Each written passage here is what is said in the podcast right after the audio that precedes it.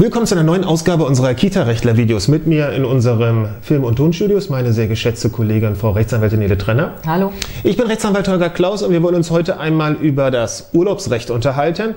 Und zwar um ja, was? Den Verfall. Den Verfall. Das hört sich ja so ganz fürchterlich an. Man hat das ganze Jahr über fleißig, fleißig gearbeitet und am Ende des Jahres soll ein Urlaub verfallen. Wie kann das denn sein?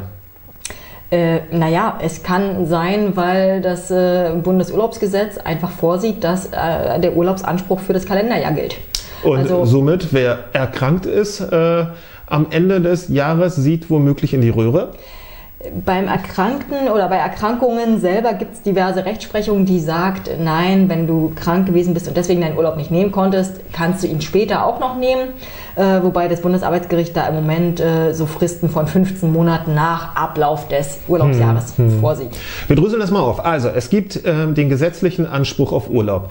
Für diesen gilt, er ist im Kalenderjahr zu nehmen und nur dann, wenn aus Gründen in der Person des Arbeitnehmers und auch Arbeitgebers, muss man ganz ehrlich sagen, der Urlaub nicht genommen werden kann, dann gibt es die Möglichkeit, diesen Urlaub in den sogenannten Übertragungszeitraum in das nächste Jahr hinüber zu retten. Mhm.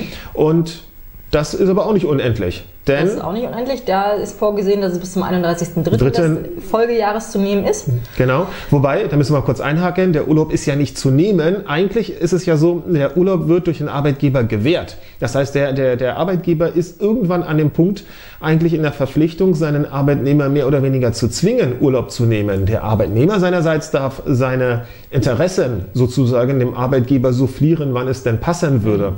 Ähm, aber ganz wichtig ist, wir reden jetzt hier von dem gesetzlichen Urlaubsanspruch, solange es oder sobald es auch noch darüber hinaus etwas gibt, weil man in seinem Arbeitsvertrag eben ganz fleißig das ausgehandelt hat, dann kann es wieder anders aussehen, weil das wiederum unter die Vertragsfreiheit fällt. Also es ist durchaus möglich, dass ein Arbeitsvertrag diese eine gewisse Trennung vorsieht und sagt, naja, das, was ich dir über den gesetzlichen Mindesturlaubsanspruch hinaus gewähre, das verfällt am Ende des Jahres, egal ob du krank warst oder nicht. Also das ist möglich, nur dass wir da unsere Zuschauer nicht verwirren.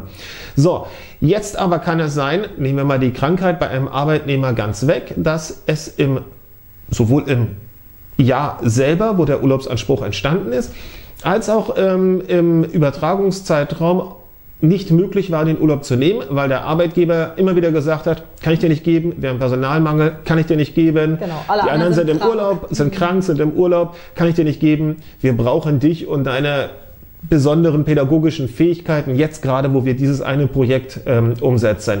Was gilt denn dann? Gilt dann auch diese gesetzliche Regelung, 31.03. ist Stichtag und was danach ist, ist verfallen?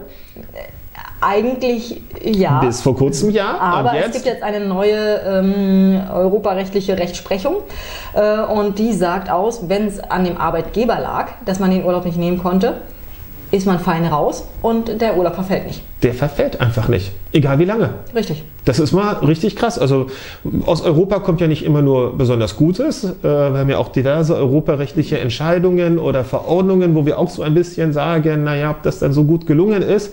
Aber in dem Fall ist das sehr arbeitnehmerfreundlich und auch durchaus fair. Und auch also fair. Meine, wenn und der Arbeitgeber fair. tatsächlich dauerhaft sagt, nee, ich kann dir deinen Urlaub nicht geben, richtig, gerade, richtig. Dann, äh, dann kann es doch nicht sein, dass der einfach richtig, weg ist. Weil man erdient sich den Urlaub ja. Ne? Das ist ja etwas, der, der Urlaubsanspruch, der wird ja fleißig durch fleißiges Arbeiten sozusagen mit erworben.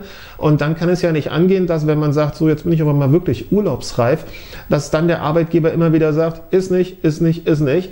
Und in dem Fall soll wohl auch nicht diese magische 15-Monats-Grenze mhm. gelten, sondern äh, auch ein durchaus längerer Zeitraum. Und wir haben in dieser europarechtlichen Entscheidung einen Zeitraum von wie vielen Jahren? Das waren, äh, ich glaube, da ging es um zwölf Jahre Arbeits, äh, Arbeitgeberzugehörigkeit. Wo, wo irgendwie es mit dem Urlaub nicht ganz geklappt hat. Und da hat der EuGH gesagt, das ist mir total wurscht, das ist mir absolut egal.